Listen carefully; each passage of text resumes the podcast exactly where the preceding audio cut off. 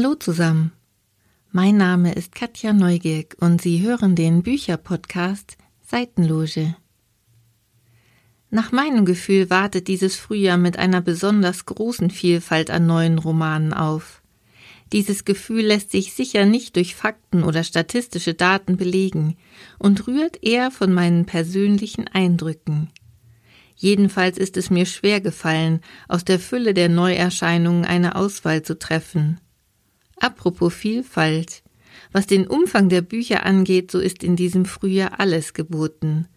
Der wunderbare Roman Nordstadt von Annika Büsing zum Beispiel hat nur 128 Seiten, wohingegen Nino Haratischvili mit dem Titel Das mangelnde Licht ganze 832 Seiten zu Papier gebracht hat.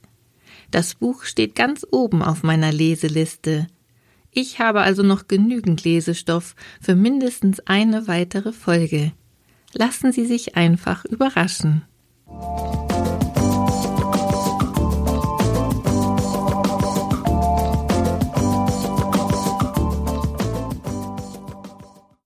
Der Roman Nordstadt, den ich eingangs schon erwähnt habe, ist das Debüt von Annika Büsing, die als Arbeiterkind im Ruhrgebiet geboren und aufgewachsen ist.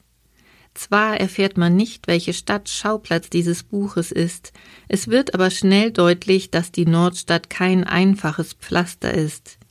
Der Klappentext beschreibt es so Im Norden der Stadt hängen die Hoffnungen so tief wie der Novemberhimmel. Die Autorin erzählt aus der Sicht von Nene, Anfang 20, die als Bademeisterin im städtischen Schwimmbad arbeitet und sich dort in Boris verliebt.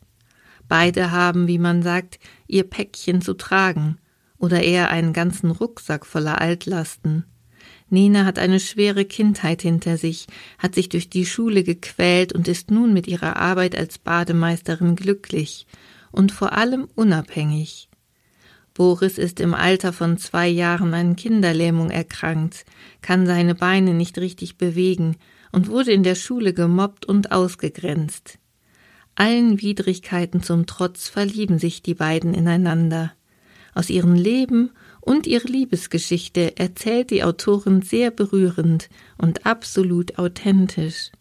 Auch rein optisch ist das Buch sehr ansprechend, in Leinen gebunden und mit einem prägnanten Covermotiv. Ein kurzes, aber sehr intensives und bereicherndes Lesevergnügen.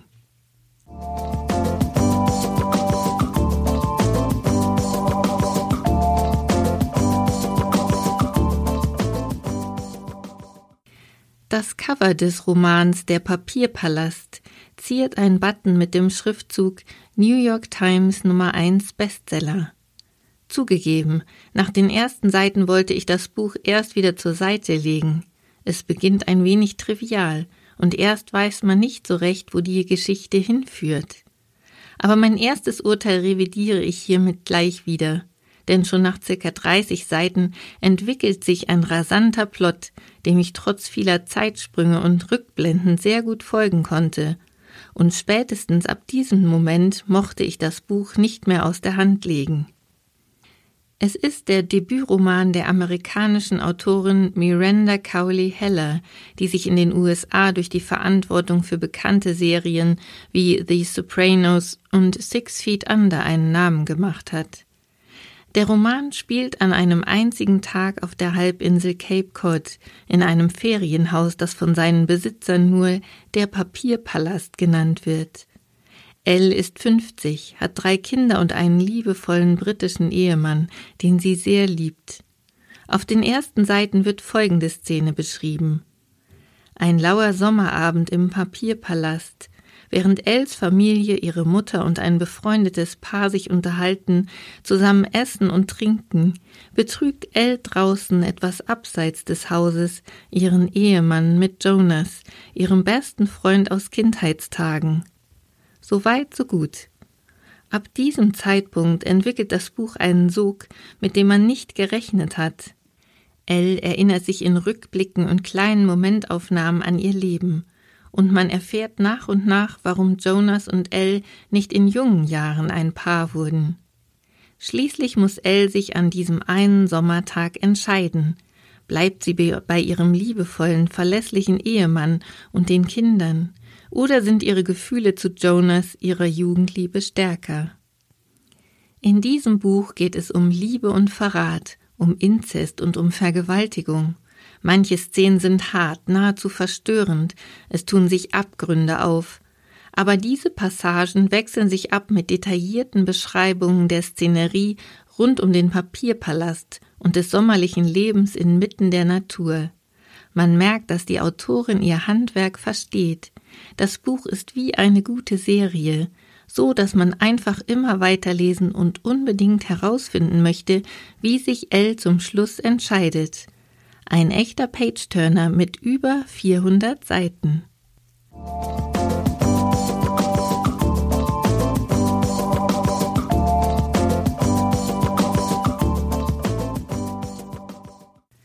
Echte sommerliche Vibes versprüht das neue Buch Man vergisst nicht, wie man schwimmt von Christian Huber seines Zeichens Podcast-Host von Gefühlte Fakten, einem der beliebtesten und mit mehr als 100.000 Followern erfolgreichsten Podcasts Deutschlands. Außerdem schreibt er für verschiedene Online-, Print- und TV-Medien und wurde unter anderem für die Goldene Kamera und den Deutschen Comedy-Preis nominiert. Christian Hubers Buch ist ein Coming-of-Age-Roman, der die Geschichte eines 15-jährigen Jugendlichen im Jahre 1999 erzählt. Als Schauplatz hat er Bodenstein, sein eigenes Heimatdorf in der bayerischen Provinz in der Nähe von Regensburg gewählt. Es ist der letzte Tag des Sommers. Pascal, der von allen nur Krüger genannt wird, hängt mit seinem Freund Viktor ab – es ist brütend heiß, eigentlich Freibadwetter, doch Krüger mag nicht mehr schwimmen gehen. Was dahinter steckt und warum Krüger Krüger genannt wird, erfährt man im Laufe der Geschichte. Der öde, langweilige Tag nimmt eine rasante Wendung, als Krüger und Viktor Jackie kennenlernen. Wie sich herausstellt, ist Jackie mit einem Wanderzirkus zu Gast in Bodenstein und sie bleibt nur noch einen Tag, bevor der Zirkus weiterreist. Sie ist wild, geheimnisvoll, unberechenbar, und für Krüger ist sie vor allem wunderschön und begehrenswert. Jackie will etwas erleben, und so fragt sie die beiden Jungs, ich zitiere, Was macht man denn hier, wenn man nur noch einen Tag hat? fragte Jackie jetzt. Warten, dass er vorbeigeht, sagte ich. Nein, im Ernst. Ja, im Ernst. Und sich glücklich schätzen, nicht noch einen zu haben. Aber Jackie lässt nicht locker, und so fühlen sich Krüger und Viktor herausgefordert und wollen beweisen, dass sie keine Langweiler sind. Von da an nimmt die Geschichte an Fahrt auf, sie ist spannend erzählt und sehr angenehm und leicht zu lesen. Man wird vollends in die 90er Jahre katapultiert, Immer wieder wird der Bezug zu den 90ern hergestellt, durch Musik, die im Radio läuft, oder durch Gegenstände wie ein Eastpak Rucksack oder ein Nokia Handy. Und so hält der erste Satz des Romans bis zur letzten Seite, was er verspricht. Die einzige Möglichkeit, etwas vom Leben zu haben, ist, sich hineinzuwerfen.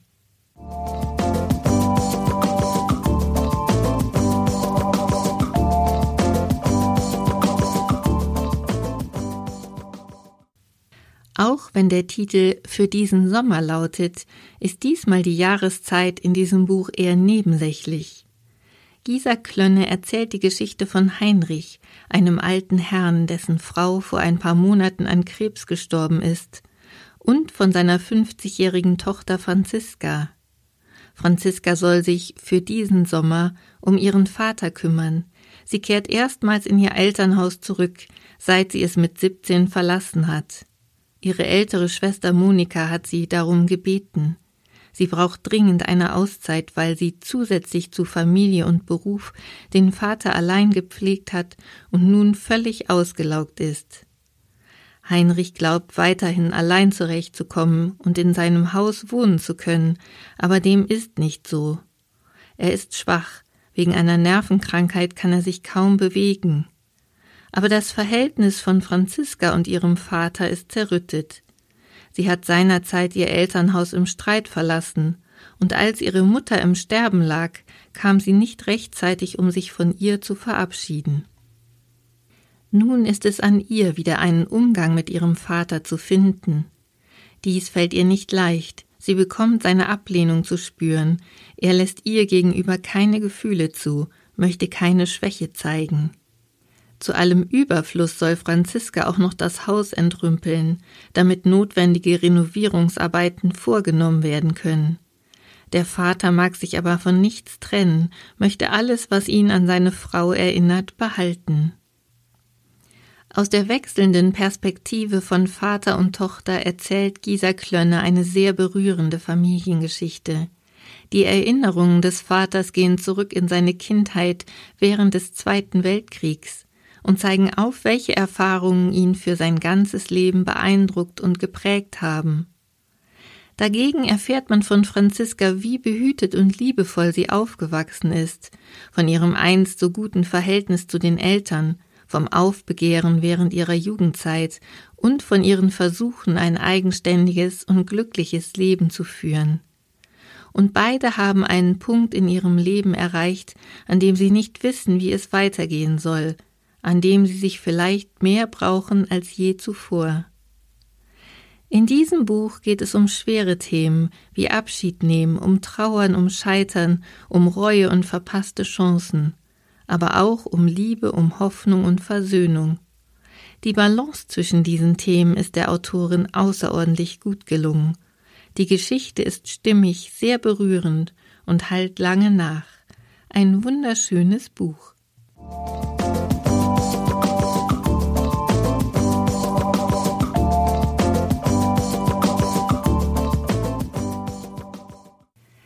Als Hörbuch vorlesen lassen habe ich mir den neuen Roman von Charlotte McConaughey mit dem Titel Wo die Wölfe sind.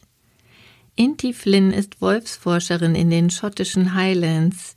Sie leitet ein Projekt mit dem Ziel, ein Rudel Wölfe wieder in der Natur anzusiedeln und damit die zerstörte Landschaft zu retten. Sie und ihre Kolleginnen stoßen auf großen Widerstand seitens der Bevölkerung. Sie zweifeln an der Sinnhaftigkeit des Projekts und haben Angst um das Leben ihrer Tiere und ihrer Familien. Für Inti ist es schwer, geduldig mit ihnen zu sein und auf ihre Bedenken einzugehen. Ihre Liebe zur Natur und das Vertrauen, das sie den Wölfen entgegenbringt, ist sehr groß. Besonders an ihr ist das sogenannte Mirror-Touch-Syndrom, die Fähigkeit, die gleichen Gefühle und Empfindungen der Menschen zu spüren, die sie beobachtet. Im zweiten Erzählstrang geht es um Inti und ihre Familie. Ihre Zwillingsschwester Aggie ist mit ihr in die Highlands gezogen.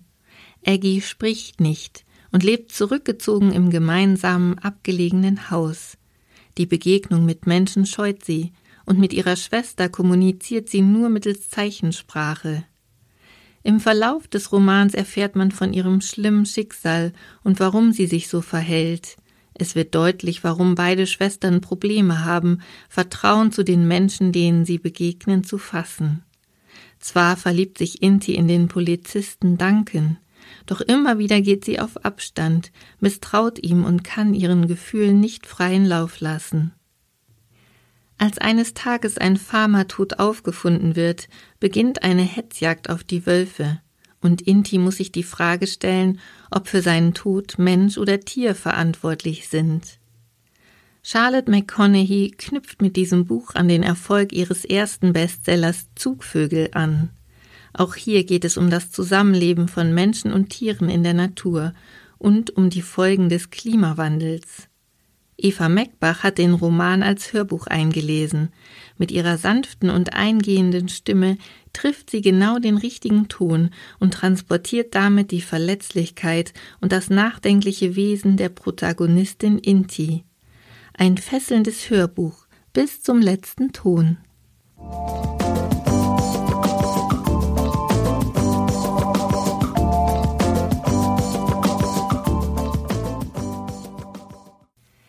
Alle Infos zu den Büchern und wo Sie sie regional kaufen oder bestellen können, finden Sie in den Show Notes meines Blogs podcast-seitenloge.de. Folgen Sie mir auf Spotify, Apple Podcasts oder dieser und ich freue mich über Ihre Bewertungen und Kommentare. Und nicht vergessen, nach dem Hören kommt das Lesen.